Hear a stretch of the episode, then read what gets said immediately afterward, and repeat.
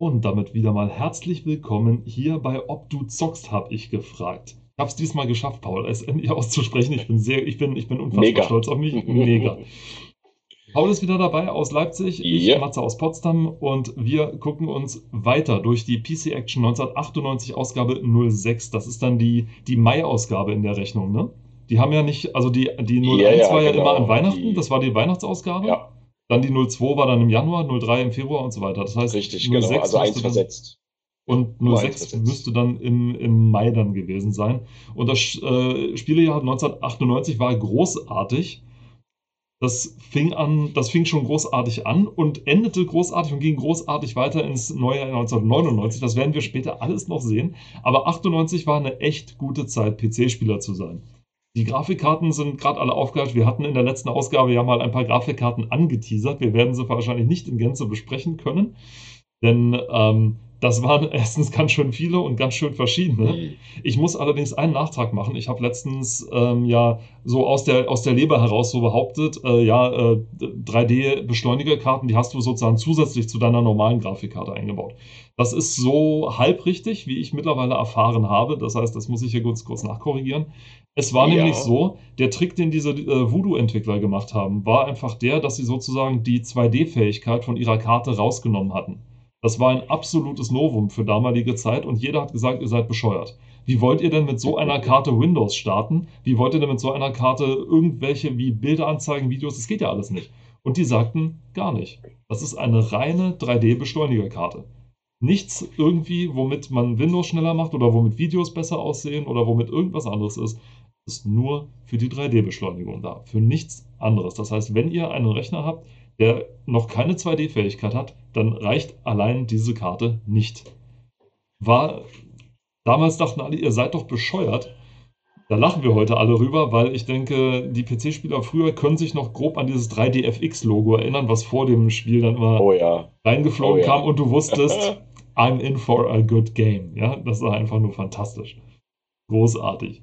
Ähm, die Ausgabe 9806, genau, und wir blättern mal wieder kurz durch, vorbei an ein paar Katalogwerbungen, an einer lustigen, an einen lustigen Artikel im, äh, Vermischtes, in der Vermischtes-Rubrik, den Paul gerade gefunden hat. Paul, worum ging es da? Äh, Datenklau bei Battlenet-Usern. Äh, das war anscheinend 98 auch schon ein Ding. Und zwar äh, ging es wohl darum, dass äh, mehrere Spieler, die sich frisch StarCraft gekauft hatten, nicht, ja, sich nicht einloggen konnten. Und Blizzard natürlich sofort äh, die, äh, ja, die Ermittlungen aufgenommen hat und geguckt hat, hey, wo kommt das her, was passiert da? Und dann haben sie doch tatsächlich ein äh, Schlupfloch gefunden, um sich in die Windows Registries äh, einzuloggen oder ja, reinzugucken und sich dort quasi die Klarnamen der User plus zugehörige E-Mail-Adresse rauszusuchen. Äh, das ist dann recht, recht schnell aufgeflogen und äh, da, die zuständige PR-Managerin hat das dann auch ja, öffentlich eingestanden. Aber es wäre ja nur zum Wohl der Spieler und Spielerinnen gewesen. Äh, und dann wurden sie natürlich verklagt von einer unabhängigen Gesellschaft, also Verbrauch vom Verbraucherschutz, wenn man so will. Sehr interessant, ja. Äh, da musste ich vorhin kurz schmunzeln, als ich das durch Zufall gefunden habe, weil nämlich, äh, ja, Blizzard ist ja dahingehend kein unbeschriebenes Blatt. Und äh, da musste ich schon so ein bisschen schmunzeln, ja. Nicht nur bei Datenklau damals und später dann auch wegen unglaublichen AGBs, die sie dann, ich glaube, bei Diablo 2 reingeschrieben AGB, hatten. ja. Hm. Diese AGBs, den, mit denen man Blizzard sozusagen einen kompletten Freibrief über seine Daten gegeben hat, bis dann die Datenschützer gesagt haben, äh, Freunde, so geht das aber hier nicht, vor allem nicht in Europa, ja. Dann haben die da nochmal richtig Ärger gekriegt. Also Blizzard ist, so gute Spiele sie auch gemacht haben, sie sind auch in Sachen Datenschutz und so weiter und auch in den anderen Sachen jetzt nicht unbedingt immer das beste Vor Vorbild gewesen. Nee, definitiv nicht, nee. Vor allem, Aber ja, Es steht, vor allem witzig ist, da steht halt die, die Battlenet-Server. Das, das klingt erstmal riesig. genau. Äh, Battlenet wurde ja mit Diablo eingeführt, also ich glaube 96 oder 97, als Diablo rauskam. Nee, äh, Januar 97. Es sollte Weihnachten, Weihnachten 96 haben sie nicht ganz geschafft. Kam Nee, Januar 97 oder so kam es raus. Und haben und der, der David Bre Brevik, der das äh, entwickelt hat, der hat bei einer äh, Question and Ask and Answer Runde bei der GDC gesagt, ähm, man, ich kann es ja jetzt ich ja jetzt sagen. Battle.net lief auf einem Rechner. Also es stand exakt ein Computer hinten im, im Gästezimmer, die jetzt fast gesagt, bei Blizzard Nee, rum. Abstellkammer. In der Abstellkammer vom, vom Blizzard rum und der sämtliche, sämtliche weltweit Diablo-Spieler damals gehandelt hat. Er hat gemeint, gut, es, der hatte ja so viel nicht zu regeln. Also er hatte halt wirklich nur Ja, Positionsdaten nach links und rechts schmeißen müssen.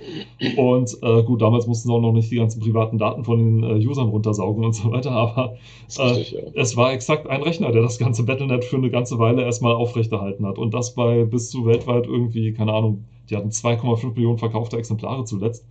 Also, das war schon, kann schon, also kann man sich heute nicht mehr vorstellen, ja. Wir, wir stellen mal eben meinen Laptop in die Abstellkammer, der regelt dann den Multiplayer-Teil. Das ist halt, vergiss es, vergiss es. Ja, Das auf hätte, jeden Fall sehr interessant. das hätte man höchstens meinen können, als äh, ich glaube Electronic Arts SimCity neu aufgelegt hat, als reihenweise die Rechner alle abgestürzt hat. Aber dass die Rechner bei Blizzard kurz nach, aber das abstürzende Server kurz nach Spielestart bei Blizzard. Ich glaube, noch eine geringwertigere Neuigkeit gibt es gar nicht, ja? Das war Nee, bei Diablo eigentlich nicht. 1 so, das, Das war bei StarCraft so, das war bei War Warcraft so. Ja, Nee, Warcraft kam vor Diablo, Entschuldigung, da gab es noch. selbst, selbst bei StarCraft 2 habe ich das erlebt. Das war bei Also da- Diablo das 3 ist- war das so. Das war Ja, auch, ja, Gott, das war schlimm. Das war, das war wirklich schlimm. Ja, diese, auch diese gezwungene Internetverbindung, die du ja haben musst. Immer noch. Also, es ist richtig mies. Ich frage mich, wie sie es dann bei Teil 4 machen, aber na gut. Werden sie wahrscheinlich weiter beibehalten. Ich befürchte, dass Games as a Service, wie es heißt, tatsächlich äh, sich Mhm. etabliert oder schon etabliert hat. Ich meine, äh, da reden wir, brauchen Ja. nicht drüber reden. Da hat äh, Ross Scott von dem Channel Accursed Farms auch einen richtig schönen eineinhalb, anderthalbstündigen Rant drüber abgelassen und hat die Problematik halt eben auch dabei erklärt und äh, erklärt, warum er denkt, dass es Betrug ist tatsächlich. Also nicht einfach nur ärgerlich, sondern Betrug. Also wenn Mhm. ein, ein Publisher oder ein, ein Hersteller sich rausnimmt, ich verkaufe dir dieses Produkt als Service und wenn ich der Meinung bin, dass es mir nichts mehr nützt, dann schalte ich es ab und du kannst nichts dagegen tun. Ja. Also Äh, also stell dir das vor als Auto. Stell dir das mal als Auto vor. Na, fer ferngesteuerte Autos gibt es ja schon, ne? Und wenn die da, wenn der Hersteller sagt so, boah, ich mache eigentlich nur noch miese mit der Karre, Führt die Auto 66 aus. dann, dann schalte dann schalte ich einfach alle Autos aus, auch die, die verkauft sind. Aber das, das gibt's ja häufig, ja. Also es gibt ja viele MMORPGs, wo das dann mal passiert ist, ja. Auch von Übersee im Endeffekt, aus äh, Fernost zum Beispiel, wo dann einfach, boah, da passiert nicht mehr viel, schalten wir die Server ab. Ja. Wobei beim Multiplayer ist es noch, ich sag mal noch im Rahmen, sag ich mal so. Da ist so, also wenn man jetzt World of Warcraft irgendwann mal ab, sollte es tatsächlich irgendwann mal abgeschaltet und nicht, und nicht äh, ewig geupdatet werden. Oh. Äh, es wird ja irgendwann in Anzahl von Add-ons wahrscheinlich irgendwann die Sims überholen. Ähm, Naja. Na gut, okay, da fehlt noch, da, da fehlt noch ein bisschen was. Also da, da, fehlt noch, da fehlt eigentlich noch einiges. Aber da ist es noch einigermaßen zu verschmerzen, sage ich mal. Denn ein Multiplayer-Spiel Mhm. funktioniert nun mal nicht ohne Internet. Das ist ähm, vollkommen klar. Dann, dann klar. Na, du kannst, naja, wenn du einen lokalen Server schaltest, Das ist je das nach, eine. je nach, je nach Spiel, also ich meine, Warcraft wird dann wahrscheinlich nicht unbedingt funktionieren, aber wenn du jetzt äh, so lokale Partien schmeißen kannst, dann musst du ja nicht unbedingt ein Internet dafür haben. Oder du machst es wie Half-Life und Counter-Strike ganz früher mit dedizierten Servern. Das heißt, es Richtig, gibt genau. ein, zwei Dödel, die sich halt ihren, Rechner, die halt ihren Rechner zur Verfügung stellen und sagen, dass über meinen laufen die ganzen Matches. Ja. Dann hättest du halt so ein bisschen Probleme mit, dann hättest du zum Beispiel bei World of Warcraft halt so ein bisschen das Problem, dass du Hm. irgendwann äh, 400.000 verschiedene Versionen von den Instanzen und von der, der Spielewelt an und für sich hast, die dann nie wieder zusammenzuführen sind und so weiter. Also du Ja. bräuchtest halt wirklich einen zentralen Hub, der irgendwie alles regelt und so. Vielleicht findet sich irgendwie eine Stiftung oder eine Foundation, die das regeln könnte. So zumindest dann für die nächsten Jahrzehnte, bis dann alle, die das Original noch kennen, tot sind und dann der ganze Rest weiterläuft. Die, das, ist, das ist die Stiftung Abstellkammer. Die Stiftung Abstellkammer, genau. Das ist, das ist eigentlich die Geschäftsidee. Also, genau, wir haben es als Erste gesagt, ja. Wir haben wir es als allererste gewusst und als allererste gesagt. Ja, bei, bei Bedarf meldet euch bei uns. Wir verkaufen die Idee. Absolut, Ähm, ja. unbedingt. eSafe Protect dagegen, noch Schutz für. Das hat das, dieses Wort hat dich auch unfassbar gefreut, ne? Ja, der, der Internet-PC, ja, also die, quasi die, dieser nur für diesen Gebrauch abgestellte Rechner, ja. Ähm, ich, ich weiß nicht, ist, ich habe das einfach nur gesehen und dachte mir so, Internet-PC. Also heutzutage klar, man macht ja alles mit einem Gerät. Ja.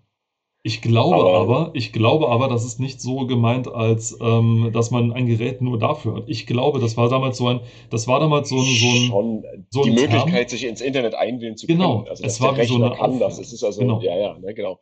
Ne, also wenn, wenn man jetzt heute sagt, okay, das ist ein Gaming-PC, das da ist ein äh, Creator-PC und sowas, alles klar, natürlich. Ne? Aber wenn du das so au- aus dem Kontext gelöst liest und denkst so, warte mal, Internet-PC, man musste sich doch bestimmt nicht nur extra einen Rechner dafür anschaffen.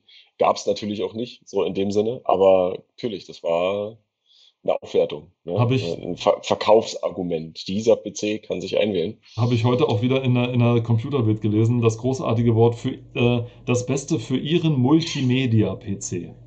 Oh ja, Multimedia-PCs. Stehen ja Multimedia. auch, steht ja überall irgendwo drin. Das war, das war damals aber so ein Buzzword, weißt du, so, so, dass Ja, ja. keiner wusste so richtig, was man damit eigentlich anfangen sollte, ja, weil auch keiner, konntest du dir Bilder damals, speichern. wusstest du damals, was ein MMX-Prozessor jetzt so viel besser macht als kein MMX-Prozessor?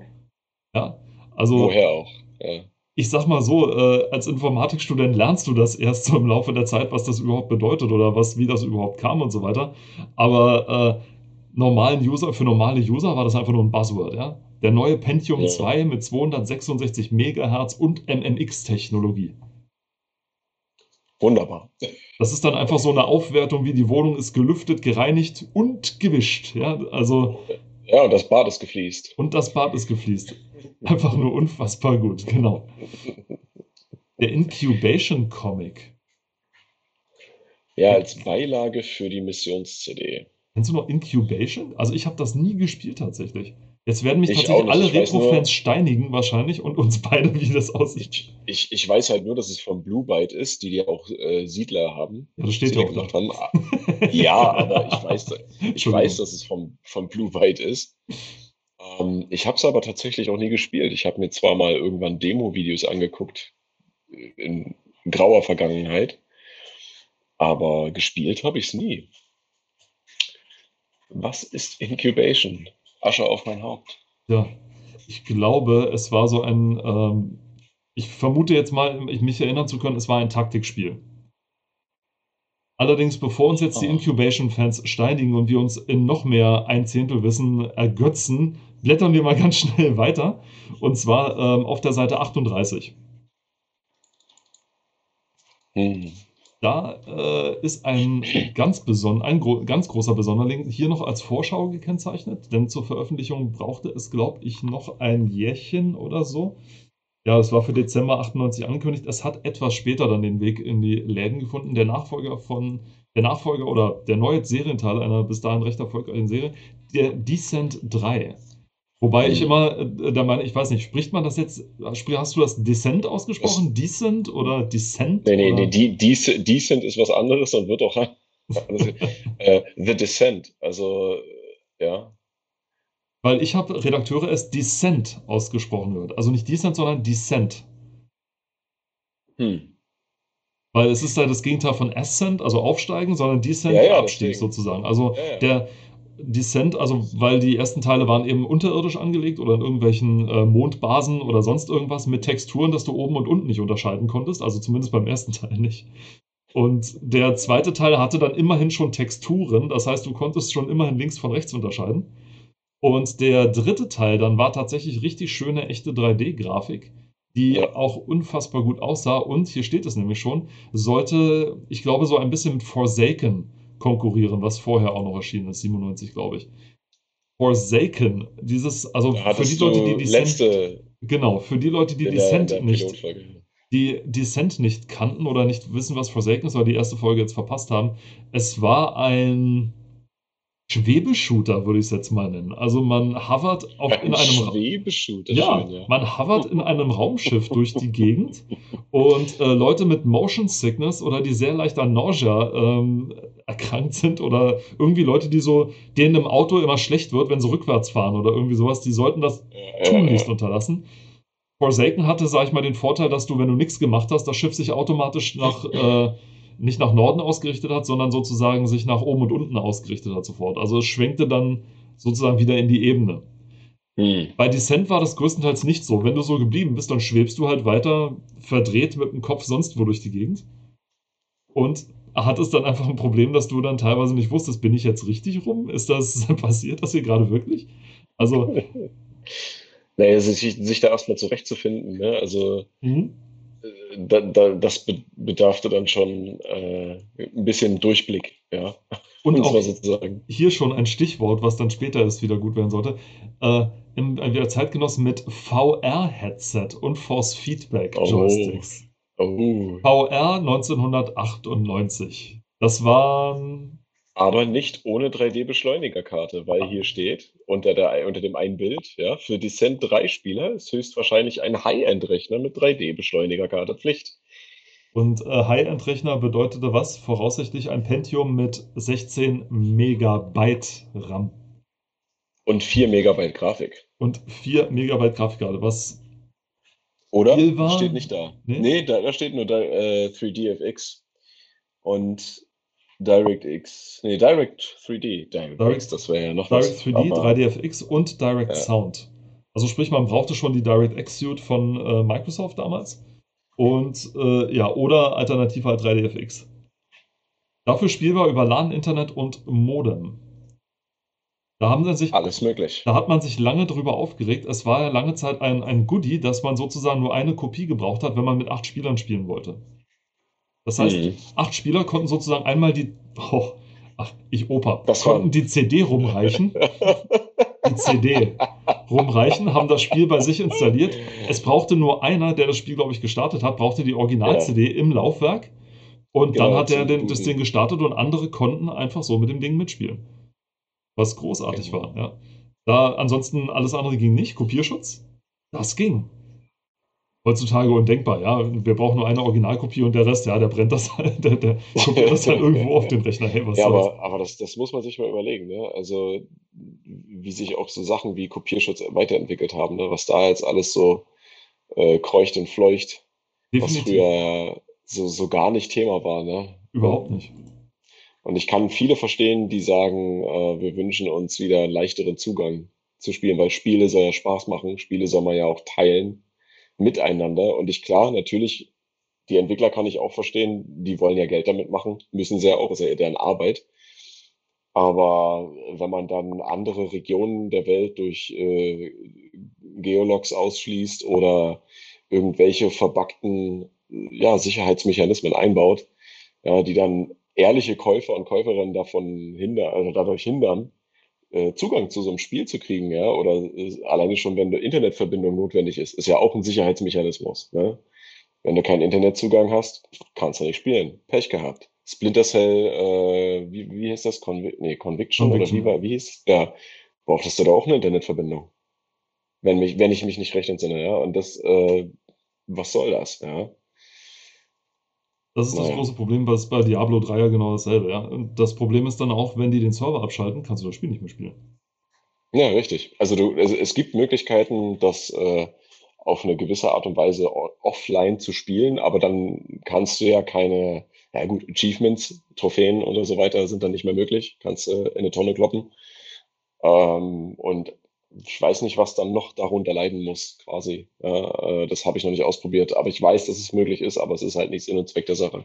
Ich würde wirklich ganz gerne mal, vielleicht, wenn jemand zuhört, der Anwalt ist oder der irgendwie in den Rechtswissenschaften geschult ist, sich vielleicht mal damit auseinandersetzen kann, wie legal das sein kann, zumindest laut gemäß dem deutschen Gesetz. Ich, Amerika kannst du sowieso nichts sagen oder anderswo, aber wie das nach dem deutschen Gesetz eigentlich aussieht, wenn mir jemand ein Produkt verkauft und es dann ohne Not unbrauchbar macht. Also ob, ähm, ob der, der Gewinneinbruch oder sonst was ähm, ausreichender Grund ist, um das Spiel sozusagen komplett zu stoppen und es ja darüber hinaus wirklich auch für den Privatgebrauch unbrauchbar zu machen. Also es geht ja nicht nur, dass ich nicht mehr den Service vom, ähm, vom, vom Publisher nutzen kann. Das könnte der ja noch begründen und sagen, du, ich habe, äh, es rechnet sich für mich nicht mehr, ich habe kein Geld, ihn mehr zu unterhalten, wenn ich das Spiel weiter am Leben halte, denn mhm. es kostet und zu unterhalten mehr, als ihn jetzt einfach zu stoppen. Das könnte ja noch nachvollziehbar ja. sein. Aber dann, dass wenn der den, den Server stoppt, ich das Spiel nicht mehr spielen kann, nicht mehr gestartet kriege, weil er sagt, sorry, ich finde keinen Server. Bin ich dann gezwungen, das zu cracken? muss ich, mich, muss ich das Spiel dann sozusagen erst hacken, damit ich, damit ich mein Recht für ein gekauftes Produkt tatsächlich wieder aufnehmen kann? Das wäre ja, mal interessant zu erfahren. Du musst die Leute von GOG.com äh, anrufen und die machen das dann für dich. Von wem? Äh, GOG.com, Good Old so. Games.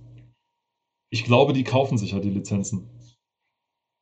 Ja, schon, die versuchen das ja, aber die sind ja daraus entstanden. Also weißt du, wie die entstanden sind? Ich Warum weiß, dass gibt? es dieselben sind, die CD, also CD Projekt dahinter steckt, also die, die auch Richtig, Witcher gemacht ja. haben. Genau. Äh, äh, die sind, die sind ja nur entstanden, ähm, weil die äh, ja in Warte, was, jetzt höre ich hier gerade ein, Knacken irgendwie. Ist das bei dir? Nein, die CIA. Okay, nicht. sorry. Ähm, ja, die sind, die sind nur entstanden, weil es bei äh, denen da drüben, ich sag mal übertrieben, hinterm eisernen Vorhang, das ist jetzt nicht, das ist jetzt nicht richtig. Skandal. Nein, aber in, ähm, in Polen äh, gab es ja nie wirklich die Möglichkeit, äh, lokalisierte Spiele zu kriegen. Ja, es wurde ja niemals für, für Polen lokalisiert. Ja, äh, also mussten die ja englische Spiele spielen. Und die ha- haben sich im Prinzip äh, schon in, in jungen Jahren als eine kleine Gruppierung zusammengeschlossen. Das waren so Modder, die dann halt auch Spiele privat lokalisiert haben, ja, also oder auch Spiele überhaupt äh, verfügbar gemacht haben. Es wurde ja auch durch die Politik in Polen äh, schwer gemacht, überhaupt Spiele reinzukriegen, diverse. Ja? Und die haben die dann gecrackt, ja, und sowas. Und über die Jahre ist daraus im Prinzip dieses Good Old Games geworden. Die haben sich dann ja das zur Aufgabe gemacht, Spiele ohne äh, DRM und so weiter äh, verfügbar zu machen. Natürlich mit legal erworbenen Lizenzen, mit Vor- und Zurück, rechtlichen, mit den Publishern, Entwicklern und so weiter, äh, damit eben sowas möglich ist, um den, ja, um der Spiel-Community einfach einen leichten Zugang zu allen Spielen, die sie in die Hände kriegen, zu gewährleisten. Und das finde ich auch das Tolle daran, deswegen ja Good Old Games, auch eben alte Spiele. Ja, also man findet da ja wirklich alles Mögliche. Und das halt legal. Ja, und man muss es sich nicht irgendwo illegal runterziehen. Und ich finde, dafür ist auch das Geld gerechtfertigt, was da verlangt wird. Und das ist halt sehr interessant. Es gibt eine Reportage dazu, glaube ich, von äh, NoClip, ja, auf dem NoClip-Channel, YouTube. Einfach mal reingucken, äh, wenn es euch interessiert. Auch so, also Äh, neben GOG auch, die, die- machen wirklich großartige Ja. Sachen. Die machen also NoClip, die machen äh, Videospielreportagen über alles Mögliche. Ja, äh, Entstehungsgeschichte zu diversen Titeln, zu die Studios, ja, zu den diversen Leuten und unter anderem halt auch zu CD Projekt Red und GOG. Äh, lohnt sich auf jeden Fall. Also wenn ihr da mehr wissen wollt, guckt da einfach mal rein. Wir werden übrigens nicht von denen gesponsert oder bezahlt oder so, wir sind einfach nur Fans. Richtig, richtig, genau. Also be bevor wir gesponsert werden. Wir werden, wir werden leider nicht, wir werden leider nicht an den Cyberpunk und Witcher Milliarden äh, beteiligt, sondern äh, wir sind tatsächlich einfach nur Fans, rege Nutzer und um ganz ehrlich zu sein, ich habe im Hintergrund gerade noch einen, den, den Warenkorb von GOG offen gehabt, weil ich äh, wieder mal von nur mal kurz drüber gucken, was die momentanen Angebote sind. Ich will nicht wissen, wie viele Spiele ich schon doppelt auf Steam, auf GOG und auf sonst wo habe. Oh Gott, ja, ich kenne das. Ich, es geht mir genauso. Also ich habe auch äh, diverse Spiele auf dem Rechner oder auf der Konsole. Also Das ist Hm. wirklich unfassbar, keine Ahnung. So. Ich habe schon mal Na gut. weiter geblättert. Wenn du äh, dagegen, äh, be bevor ich allerdings was vorbringe, hast du die Chance, sag ich mal, was vorzubringen. Ich habe nämlich schon wieder weiter geblättert und habe da wieder was im Auge gesehen. Aber Was, äh, was das, hast, hast, das, das stelle ich erstmal noch das, äh, auf der Seite 46. Warte, Seite 46. Ja.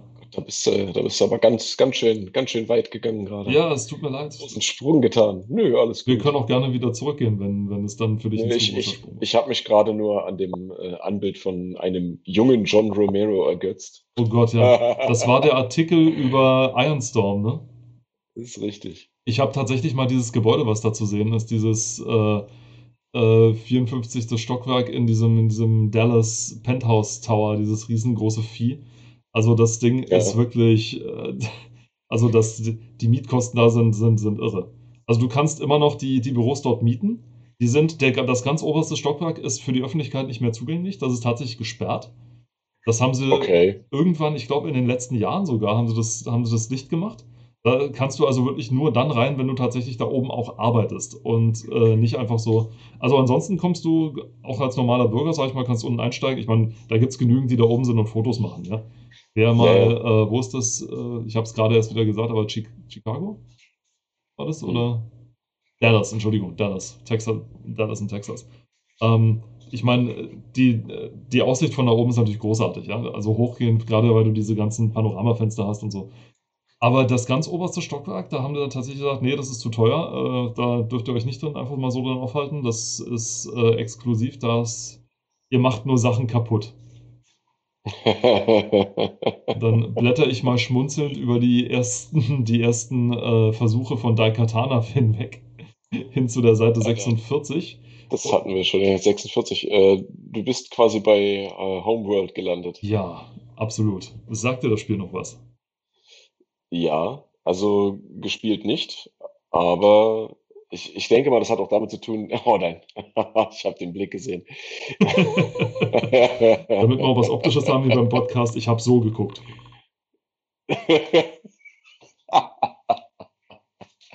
Schön, dass das alle sehen konnten. Ja. Ähm, ich denke mal, das hat aber auch damit zu tun, dass wir generell äh, wahrscheinlich einen, einen anderen Gesch Geschmack hatten oder haben. Ja, zum Glück, Aber sonst würden wir immer nur über dasselbe reden und ja, das ist, das wäre, das wäre ja Frevel.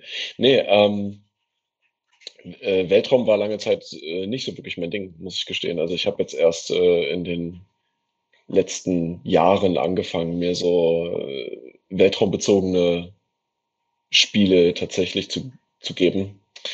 du Äh, meinst jetzt aber nicht irgendwie Lula in Space oder so mit Weltraumspielen, ne? Nee, ich, so Spa Space Cat Action, äh, keine Ahnung, nein.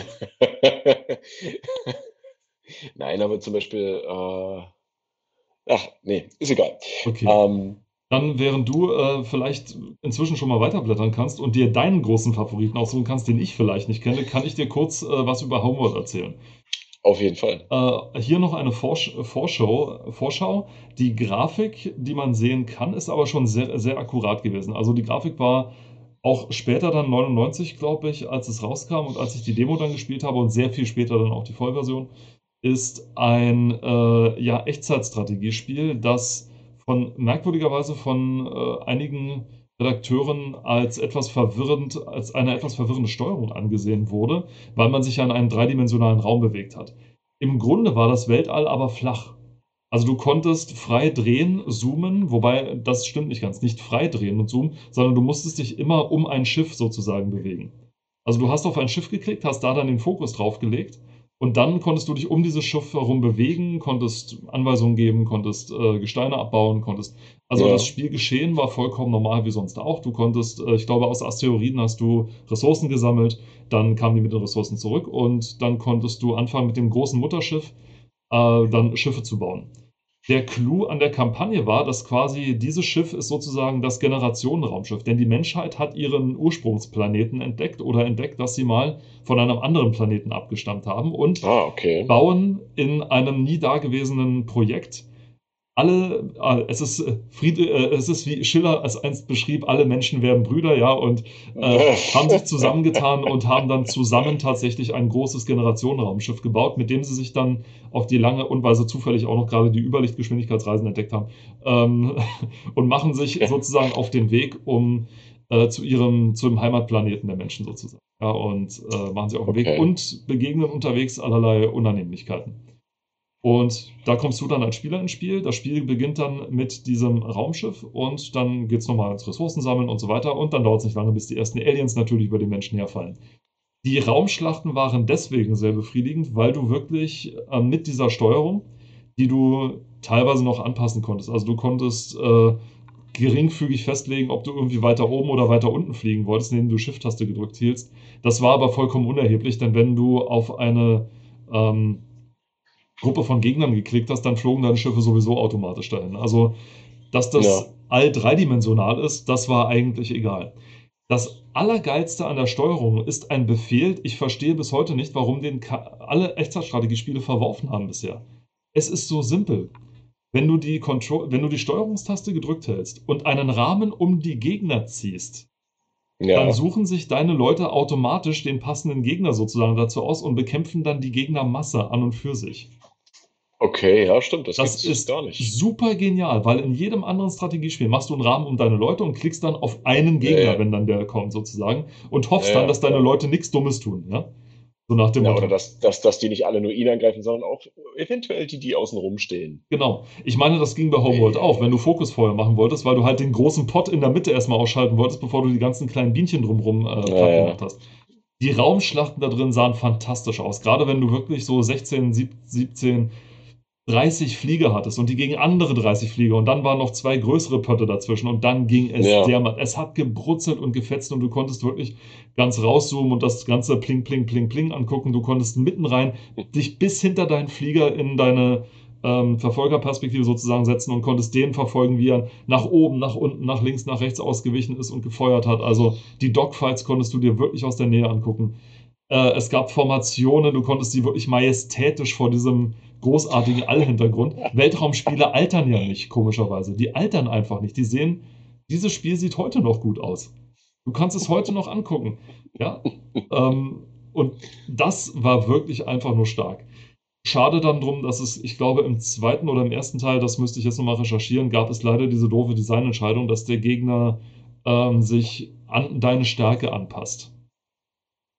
Das bedeutet, wenn du eine, das ist in der einen Mission ganz besonders bösartig, wenn du denkst, okay, in der nächsten Mission muss ich ja zu Anfang, werde ich zu Anfang angegriffen und muss so, ich glaube, sechs Schiffe verteidigen, die nicht zerstört werden dürfen Ja. dann baue ich mir jetzt schon mal eine große Armee.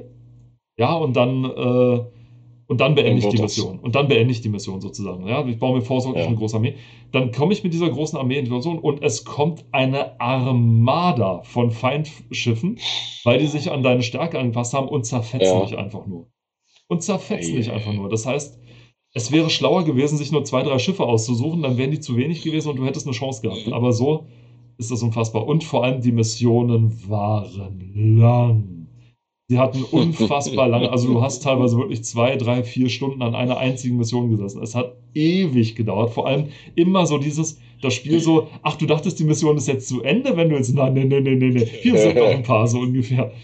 Und Da äh, ist noch was. da ist noch was. Hier, guck mal. Oh, plötzlich beamt sich eine feindliche Flotte zu dir. Hinter deinem Rücken. Und oh, alle deine Arbeitsbienen sind explodiert. Und guck mal. Und, ähm, es war teilweise böse unfair, aber es hat einen Riesenspaß gemacht. Also, wer es noch nicht Aber- gespielt hat, ja, aber, nee, sprich erst zu Ende. also wer es noch nicht gespielt hat, es gibt es im Bundle auf Steam, glaube ich, den ersten, den zweiten und den dritten Teil. Der dritte Teil ist vernachlässigbar, den ersten und den zweiten, der ist wirklich wichtig. Und es ist wirklich jeden Cent wert und wer es noch nicht hat, der darf es sich gerne zulegen. Es ist fantastisch und es macht heute noch Spaß. Wer auch nur ein bisschen was von Echtzeitstrategie und von all Sachen mag, der wird das lieben. Und was mir jetzt währenddessen äh, ich hier mal durchgeblättert habe, aufgefallen ist, dass wirklich gerade zu der Zeit, also anscheinend im Jahr 98, waren Weltraum-basierte äh, Spiele stark vertreten. Also hier sind auf mehreren Seiten die verschiedensten, also Babylon 5, dann hat man Fleet Commander, Star Trek, dann hat man, ach, was, was war hier noch? Alles Mögliche. Also haben alle ihre eigenen Artikel bekommen. Das war wohl anscheinend äh, ein extrem krasser Hype. Starfleet Academy, ja, hier genau zum Beispiel. Die ganzen. Ja, ja, genau. Ich glaube, das war aber auch, damit du das Buzzword ähm, Space irgendwo mit unterbringen konntest, weißt du? Ja, ja, klar, es muss ja alles irgendwie Weltraum, Space, äh, Gedöns, ja. Du musstest nur das Wort Also Space das war- irgendwo erwähnen und schon hat sich das verkauft. Das ist dann wie, äh, Mhm. wie letztens erst, wenn du irgendwo Blockchain dahinter schreibst, zack, das ist schon mal doppelt so viel wert oder sowas, ja. Oder Kryptomining Hey. oder irgendwas, dann hast du sofort Ach bam, Gott, dann ja, alles ja. mit dabei. Und, aber stimmt, es hat echt viel im Weltraum stattgefunden. Warum das so ist, weiß ich nicht. Das war halt so ein Trend, komischerweise. Also es musste wahrscheinlich Ja, deswegen, weil man die, weil die PCs kräftig genug geworden sind, um wirklich äh, auch die merkwürdigsten Ja, aufwendigen Sachen darzustellen. Ja, wahrscheinlich, weil das einfach, äh, äh, dieses Setting hat sich einfach so gut äh, geeignet, um ähm, die verschiedensten Effekte darzustellen, ja, und einzubinden, weil es ist ein fiktives Genre, es ist ein, fik- äh, eine fiktive Welt, alles ist möglich, also kann ich auch alles darstellen, wenn ich will. Und wenn die Technik so gut ist, kann ich ja versuchen, die Technik auch auszureizen und so weiter und so fort. Und ich muss ja auch nichts erklären. Ein Effekt ist ein Effekt. Wenn da jetzt einfach irgendwo ein paar Sterne blinken, dann ist das simpel. Aber wenn dann noch so Funken sprühen und dann kommt dann noch grüner Glibber aus irgendeinem Rohr oder so, ne, dann ist das so. Aber ich kann es darstellen. Ja, und dieses Space, äh, ja, dieses Space-Setting eignet sich halt einfach wunderbar dazu. Ich meine, Unreal auch um den Zeitraum rum Ja. äh, ist ja auch ne, Weltraum und wurde ja auch hart gefeiert. Vor allem, weil Unreal noch den großen Vorteil hatte, dass du wirklich so eine offene Welt, sag ich mal, also nicht offene Welt, aber du konntest halt wesentlich größere Räume auf einmal darstellen, ja. Richtig, richtig, ja. Und Das dann hat es schon, das war, natürlich das war noch mehr Sinn ergeben, tatsächlich in einem Raumschiff zu sitzen, wo du dann ringsrum wirklich das Weltall mal, spüren konntest, in Anführungszeichen, wie groß es dann tatsächlich Ja. ist. Und vor allem, ich glaube auch, weil es verhältnismäßig einfach zu produzieren ist. Denn was du im Grunde brauchst für so ein Spiel, ist ein möglichst aufwendig gutes Matte-Painting für den Weltraum, also irgendwelche Nebel dann im Hintergrund gemalt, Äh, Planeten, irgendwie sonst was. Es waren ja im Grunde eine riesengroße Textur, in der du rumgeflogen bist. Und die konntest du ja stationär so lassen. Das heißt, du hast den Raum selber noch nicht mal gebraucht. Das heißt, du konntest ja sozusagen stationär das Ding lassen. Das war plausibel. genau. Und dann brauchtest du nur so ein paar aus vier Polygonen bestehenden Raumschiffen, die irgendwie den neuesten Effekt hatten, also irgendwelches äh, äh, Bumpmapping und äh, wir sprachen ja schon über die, die crazy äh, 3D-Effekte von 1998, ja, irgendwie Alpha-Blending, ja, oh mein Gott, es können Partikel Ei, durchsichtig sein. Äh, Alpha, Alpha Channel. Und, Super. und ansonsten hattest du halt dein Cockpit. Du hast maximal noch eine Ansicht nach links oder nach rechts gehabt oder sowas und dann war's das. Ja. Na, oder, oder halt eine Rückansicht, also dass du auf, auf Tastendruck ne, äh, Rückspiegel benutzen konntest. Und dann war es ja das auch. Dann hattest du deine 30 Missionen, durch die du geflogen bist, so Wing Commander mäßig, was ja auch vorher schon ein Riesenerfolg war und schon, also ich glaube, das erste Wing Commander hatte ja äh, horrende Hardwareanforderungen gehabt. Du hast tatsächlich einen mindestens einen 386er gebraucht. Was ist denn jetzt wieder ein 386er? Das ist der Vor Vorgänger des ersten Pentiums. Tatsächlich.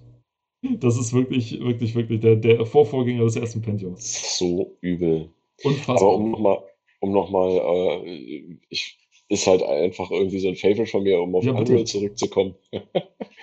ähm, ich finde es schade, dass die das ja, äh, ja mehr oder weniger haben fallen lassen. Ne? Ich meine, gut, der zweite Teil war halt echt ein Griff ins Klo, finde ich. Ich weiß nicht, ob du Unreal 2 The Awakening schon mal gespielt hast. Ja, ja, ich hab's gespielt. Ja. Äh, ich habe es zwar mehrfach durchgespielt, aber es war halt irgendwie im Vergleich zum ersten Ganz schön mau. ganz schön mau.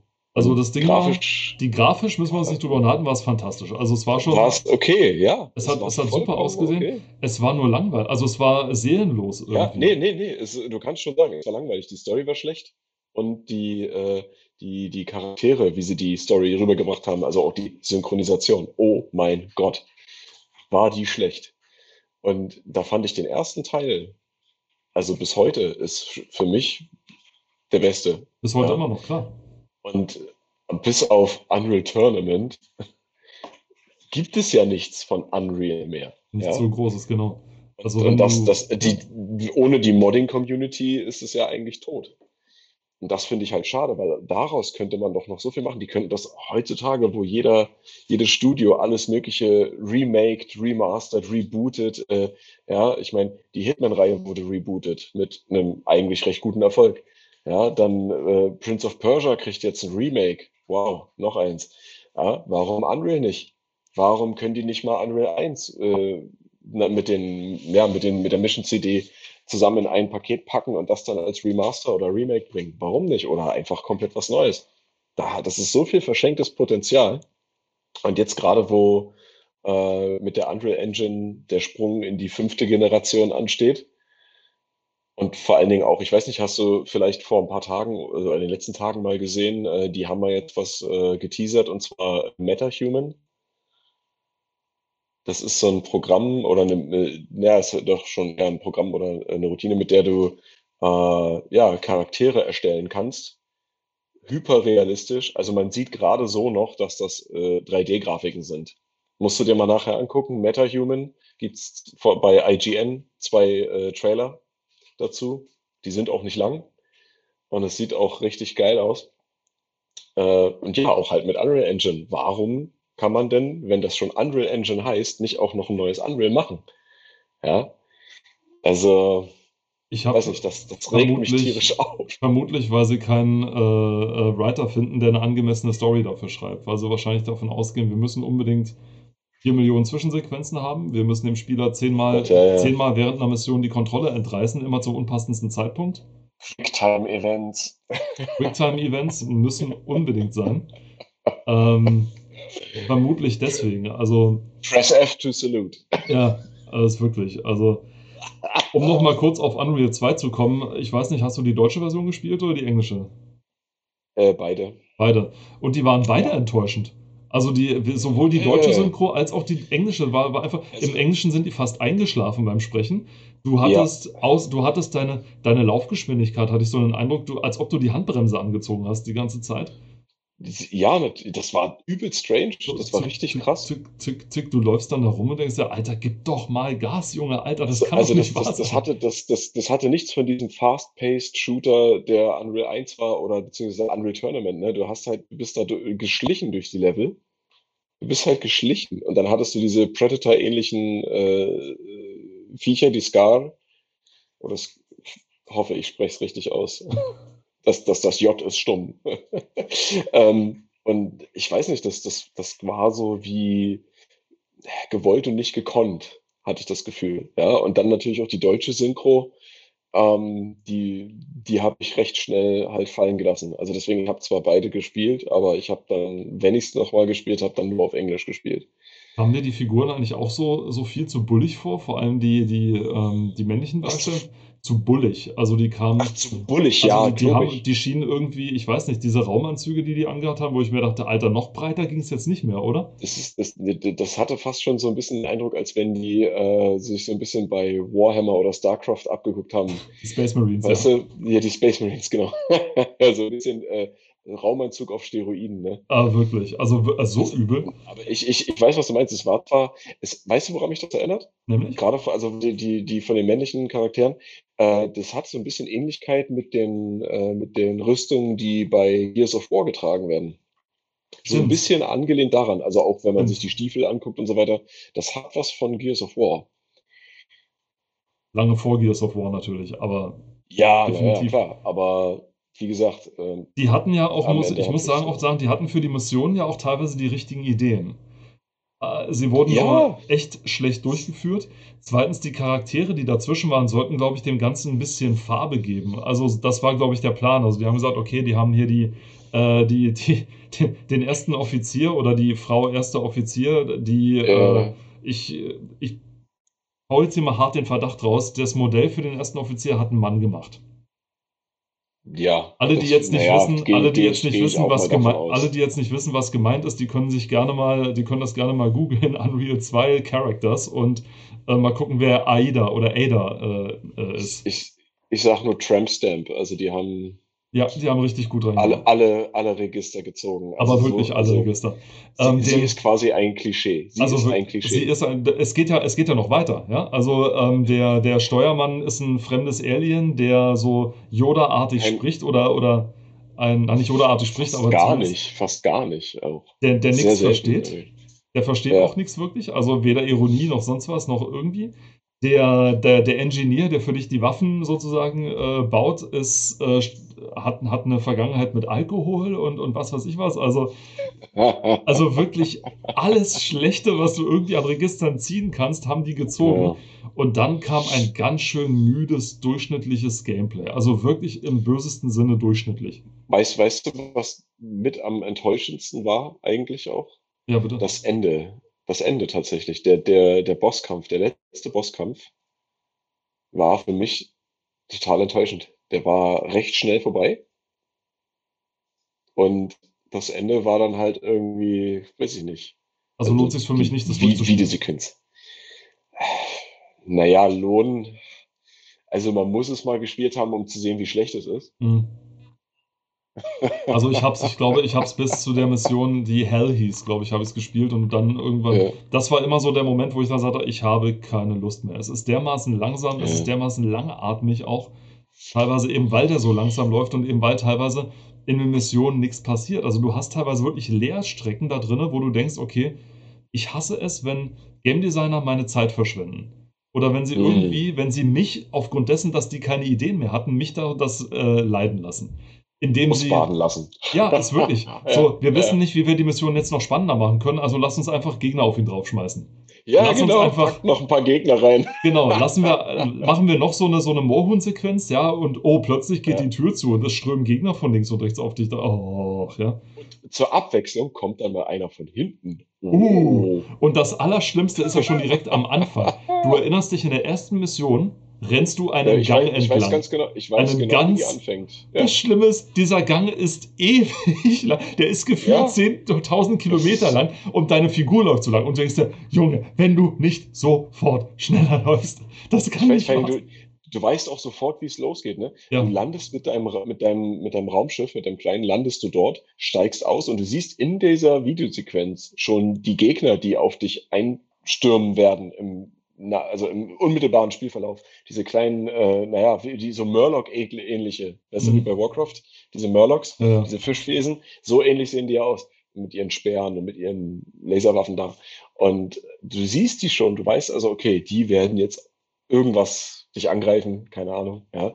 Und dann läufst du da diesen langen Gang entlang, der mal nach links geht, mal nach rechts, dann sind da mal Kisten, dann sind da mal explodierende Gasflaschen, woher die auch einmal kommen. Ja, man möchte ja denken, in dem Setting sind die schon viel weiter, was Technik angeht. Nein, da stehen natürlich diese obligatorischen Gasflaschen. Und dann kommen halt von vorne welche, dann kommt da mal ein bisschen Wasser, dann kommt von hinten einer. Ja, Vor allem, du Ah. sagtest gerade diese Zwischensequenz am Anfang. Dieser kleine Ja. Schock. Das sollte ja, ich glaube, in den Köpfen der Designer sollte das schockierend wirken, dass du sozusagen so auf aufgespießte Köpfe so diesen, da kommt, wer das Oh nicht Gott, kennt, ja. es kommen Ja, diese, diese, äh, tschung, tschung, tschung, mit diesem Geräusch ungefähr, werden die eingeblendet, ja, und sind dann drauf und da ist ein aufgespießter Kopf. Das sollte wahrscheinlich äh, schockierend wirken, es wirkt aber unfreiwillig komisch. Lagen, lagen da nicht auch äh, am Anfang des Levels Ja. irgendwie so Deko-Leichen rum? Ja, diese ja. obligatorischen Dekoleichen am Anfang des Levels, die äh, nichts wirklich beitragen. Hier ist was passiert. Hier ist was passiert. Schlimmes passiert. Und der obligatorische Schatten, der vor der Kamera wegrennt, sodass du ja Ach, nicht siehst, ja, was ja. passiert. Ja. Ähm, und noch glaub, eins muss man dazu sagen, wo du, du die Scars gerade erwähnt hast, wo du die Scar gerade erwähnt hast. Äh, diese Alien-Moppelchen sollen die Scars sein? Also, Entschuldigung, die Nee, nee, nee, nee, nee, nee. Nee, nee, ich meine ich, ich, nicht, nicht die Murlocs. Ich, ich meine nicht Ach die so, Murlocs. sorry, du meinst Ich meine ja, ja, tatsächlich, okay, dass die Scar, die man dann vorgestellt hat, also im ersten Teil waren das so drahtige Aliens, die wirklich, die furchteinflößend waren teilweise, wo du wirklich gedacht hast, die oh, so große Augen shit. hatten, die hatten ja irgendwie so unproportioniert große Ah. Augen. Und das war, Ah. Und Und, vor allem, wenn du einem begegnet gruselig. hast, wenn du einem begegnet bist, dann dachtest du wirklich, oh shit, ne, jetzt, jetzt geht's ich hier bin richtig. weggelaufen. Ja, Ich bin weggelaufen, ja, vor denen. Ich bin, äh, ich kann mich erinnern, bei einem, da bin ich auf so einen, äh, auf so einen Felsen gesprungen, weil ich da Angst hatte. Aber im zweiten Teil, die Dinger, die sind, die sind ja genauso wie die Hauptcharaktere auf Steroide. Ja. Ja. Also so klobige, äh, ich sag ja Predator-ähnliche Ge äh, Gegner. Ja, die sind ja, die haben ja auch diese Krallen, die haben diese komischen Rufe, dieses Knacken. Dann haben die vom, vom Gesicht her, dieses Kopfmodell, das ja, eh- das ähnelt so ein bisschen. Dann gibt's ja auch welche so mit, mit rasterähnlichen Haaren oder Ja, sowas. genau. Ne? Ist ja beim Predator genauso, da gibt's ja auch solche. Also, ne. und das war Ja. wirklich, und ich hatte auch keine Angst vor denen. Also die sahen einfach, die sahen zu putzig aus dafür, dass ich vor denen Angst hätte haben können. Also das war Ja, wirklich so, so zu, zu generisch irgendwie auch. Ja, Das genau. war langweilig. Das generisch war ist genau das langweilig. richtige Wort. Also, Ja. wenn sie genauso aussehen, wie du dir gedacht hast, dass sie aussehen, dann. Ich weiß nicht, ob Ja. es daran lag, dass das Spiel einfach ein Jahr zu spät rausgekommen ist. Ob es vielleicht ein Jahr war- früher mehr geknallt hätte oder ob es. Ich glaube nicht. Es fühlte, es, es hätte sich bestimmt auch dann wie ein Lückenfüller angefühlt. Weil es war, es war kein, vom Gameplay her war es kein Spiel, was äh, begeistern konnte, finde ich. Ja, also für meine Verhältnisse. Ich, ich habe es gespielt, ich fand es in Ordnung, aber es war jetzt kein Knüller. Und nach irgendwie zwei, dreimal Spielen oder so denkt man sich dann auch so, ja, das, puh. Es hat auch keinen mehr, also Mehrwert, kein, kein, kein Wiederholungswert, ja. Nee. Es gab ja noch nicht mal, also ich meine, beim ersten Teil gab es ja sogar noch mal später dann eine Missions-CD. Return to. Gold- Ja. Genau, genau. Und dann in der Gold Edition war das zusammengefasst. Beim zweiten Teil, was gab's da? Nix. Da gab es einen Multiplayer-Part, äh, den niemand genutzt hat, weil es gab ja Unreal Tournament. Und das war's. Und das war's. Das war's. Und es ging ja, ja nicht besser dann, weiter. Und ich weiß nicht, erinnerst du dich vielleicht an, ähm, wo, das wurde ja auch, glaube ich, mit der Unreal Engine äh, gemacht, mit der Unreal Engine 2, an, den, an das Spiel Pariah? Ich habe den Namen gehört und ich habe aber kein, gerade kein äh, Ding vor. War auch, ähm, das war auch ein Ego-Shooter, der hat die Grafik-Engine, äh, also Unreal 2 Engine, ich glaube 2.5 sogar, äh, noch ein bisschen gepusht. Da waren ein paar nette äh, so äh, ähm, Lichteffekte mit drin, so ähm, auch ein bisschen Motion Blur, so das wurde alles ein bisschen aufgepeppt. Und ähm, es war halt nicht nur ein Ego-Shooter, du hattest auch so Szenen ähm, im Spiel, wo du rumgefahren bist mit deinem äh, Vehikel, auch so im Weltraum war das angesiedelt. Ähm, ich weiß gar nicht mehr, was du warst. Ich glaube, man war ein Mercenary oder so. Und äh, das hatte auch eine Baukomponente. Es gab Teile im Spiel, also wo, wo, du, wo du auch bauen konntest, wenn, wenn ich mich recht entsinne. Und das war so, das hat sich auch nicht richtig angefühlt, irgendwie. Weißt du, so, es war da, es war cool, aber warum kann man es machen? Ja. Ich glaube deswegen, weil du das ähm. in, in Unreal ja auch, in Unreal 2 ja auch konntest. Also es gab da diese eine Mission, wo du irgendwie, ähm, ich glaube, so Verteidigungstürme oder irgendwie Zäune Ja, genau, musstest, genau. Ja, um ja. Äh, eine Mission, ja, um hier diese Zeitverschwender-Mission zu machen. Und, und dieses, das, das wurde da wahrscheinlich, also es, fühlt, es, es, es spielte sich so, als wenn dort Ideen umgesetzt wurden, die bei Unreal 2 The Awakening nur angeschnitten wurden oder angedacht waren, ja. Und das Spiel fand ich zum Beispiel viel besser. Ja. Und es war im Endeffekt nichts anderes. Sicher. Ja. Und es war nichts äh, anderes, aber es war viel besser. Ja, ich meine, die, dass die Engine gut genutzt wurde. Ich meine, wenn Unreal 2 vielleicht gerade kein gutes Spiel war, aber es war auf jeden Fall ein guter, eine gute Technik-Demo für, für, ja, für die Technik an sich. Äh, Postal 2, das Bekannte, wurde ja auch, glaube ich, mit der Unreal 2 Engine gemacht. Ja. Ja, das wurde, das wurde mit der Unreal Engine gemacht, aber äh, da wurde sie halt nur benutzt, nicht gut benutzt. Nicht gut aber benutzt, aber dafür ist das Gameplay absolute Sahne. Je nachdem, was man macht, aber ja. ich glaube, Postal ist nochmal ein anderes langes Thema. Da gibt es ja, ich glaube, zum ersten ja, Spiel ja. gibt es sogar ein schönes Redux sogar. Es, also es ist tatsächlich nochmal reworked worden. Es, also. es, gibt, es, gibt, es, gibt, es gibt ja auch die, die komplette Collection, die kannst du ja auch bei Running with Scissors, äh, das sind ja die Entwickler, kannst du die auch kaufen oder auch auf GOG oder Steam. Ich weiß nicht, ob es auf Steam noch verfügbar ist, aber da kannst du ja auch das komplette, das Fudge Pack, wo, dann den ersten, wo du den ersten Teil hast, mit allen Zusätzen. Und den zweiten Teil, da gab es ja dann später durch Modder auch offiziell veröffentlichte Zusätze, so Add-ons, die waren ziemlich geil. Äh, ja, genau. Also einfach Bombe. Auf jeden Fall. Wobei der erste Teil, muss man dazu sagen, war ganz schön sick, wo, wo, man, sagen muss, der war ganz schön. Also aus meiner Sicht zumindest. Also so gerade diese Zwischendinger, wo du jetzt hast so, uh, ich bin mir nicht ganz sicher, wie gut ich dieses Erlebnis jetzt empfinden soll und so weiter. Ähm, dazu, äh, dazu muss man sagen, ähm, dass man so ein, so Amokläufer spielt, ist dann eigentlich auch schon die ganze Faszination dran. Also sie äh, treiben es nicht allzu sehr auf die Spitze, wie es dann später bei, wie ist dieses Spiel in Schwarz-Weiß? Hatred. Hatred. Das, ach ja, das, genau, das Spiel mit dem, mit dem Hauptdarsteller mit der riesengroßen linken Innentasche. Ich kann mich nur an das Intro erinnern, wo er alles, was auf dem Tisch liegt, in die linke Innentasche steckt. Alles. Ja, also wirklich hat alles. Viel, viel Platz, viel ja, Platz. Wirklich viel Platz. Naja, äh, keine Ahnung. Also. Ich meine, der kann ja auch mit einer, der kann ja auch äh, mit dem, was er hat, ganze Häuser zerlegen. Genau. Äh, also so krass waren die dann selbst bei Postal, beim ersten Postal nicht. Also du hast zum Beispiel keine Punkte gekriegt fürs nee. Hinrichten von Zivilisten oder irgendwie sowas. Also, nee, ähm, der Unterschied ist einfach der, dass Postal äh, sich selbst auch nicht ernst nimmt und einfach genau Punkt, extrem, ja. ein extrem krasse Satirestück ist. Ja, es werden ja auch, ähm, klar, gibt, gibt es dort Punkte, wo sich manche Leute denken, okay, das ist jetzt zu viel, ja. Ähm, aber ich, das haben mir die Entwickler auch selbst gesagt, dass die machen einfach ein Spiel, was denen gefällt. Die wollen damit Leute äh, reizen, die wollen die Leute auf die Palme treiben, die wollen einfach äh, ihre Meinung damit sagen. Ja, die wollen, an manchen Stellen ist das Spiel ja auch politisch, ja. Aber Hatred ist ja es ist, glaube ich, von einem polnischen Entwicklerstudio. Okay. Ähm, die haben einfach, äh, ja, die haben halt einfach was auf den Markt geschmissen, um entweder zu provozieren, ich weiß es nicht, keine Ahnung. Aber da, da, da ist ja jegliche, jegliche komische Komponente fehlt ja. Ja. Es ist ja wirklich nur der reine, die reine Gewalt, Ja. die da zählt. Also die ja wirklich zelebriert wird dort. Ja, also das, was äh, zwar bei Postal auch passiert, aber immer mit einem Augenzwinkern. Sofern das, in, in diesem, sofern das in diesem Setting möglich ist, mit Augenzwinkern. Ja, ich meine, man kann, man kann, wenn man will, den zweiten Teil zum Beispiel komplett lösen, ohne eine einzige Person zu töten. Ja, richtig. Und das Spiel ist immer noch extrem witzig. Ja. Aber Hatred ist ja von Anfang bis Ende, oder es gibt ja verschiedene Enden dort, je nachdem, wie weit man kommt, ja, besteht ja wirklich nur darin, dein, dein, dein Ziel ist es, so viele Menschen wie möglich ja, vom Bildschirm zu radieren. Absolut. Ja.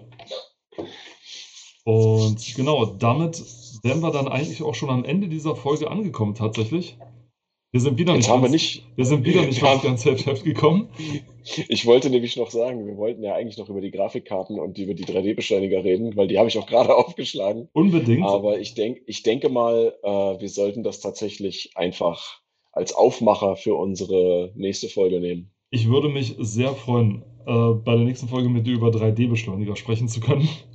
Oh ja, super gern. Unbedingt. Über Anubis Typhoon. Unbedingt über die, über die weltberühmte Anubis Typhoon. Aber es gibt da, und vor allem, was 3D-Beschleuniger gebracht haben, vor allem fürs 3D, fürs äh, Game Design selber und für die Entwicklung und wie sie es vorangetragen haben. Davon aber dann in der nächsten Folge, zu der wir euch ganz herzlich natürlich wieder einladen, dabei zu sein. Bis dahin sagen wir Tschüss. Einmal in Leipzig der Paul Jo, tschüss. und aus, Le und aus, nein, nicht aus Leipzig. Ha, ich bin nicht in Leipzig, ich bin in Potsdam. ich sage auch Tschüss aus Potsdam. Macht's gut und wir sehen uns beim nächsten Mal. Ciao.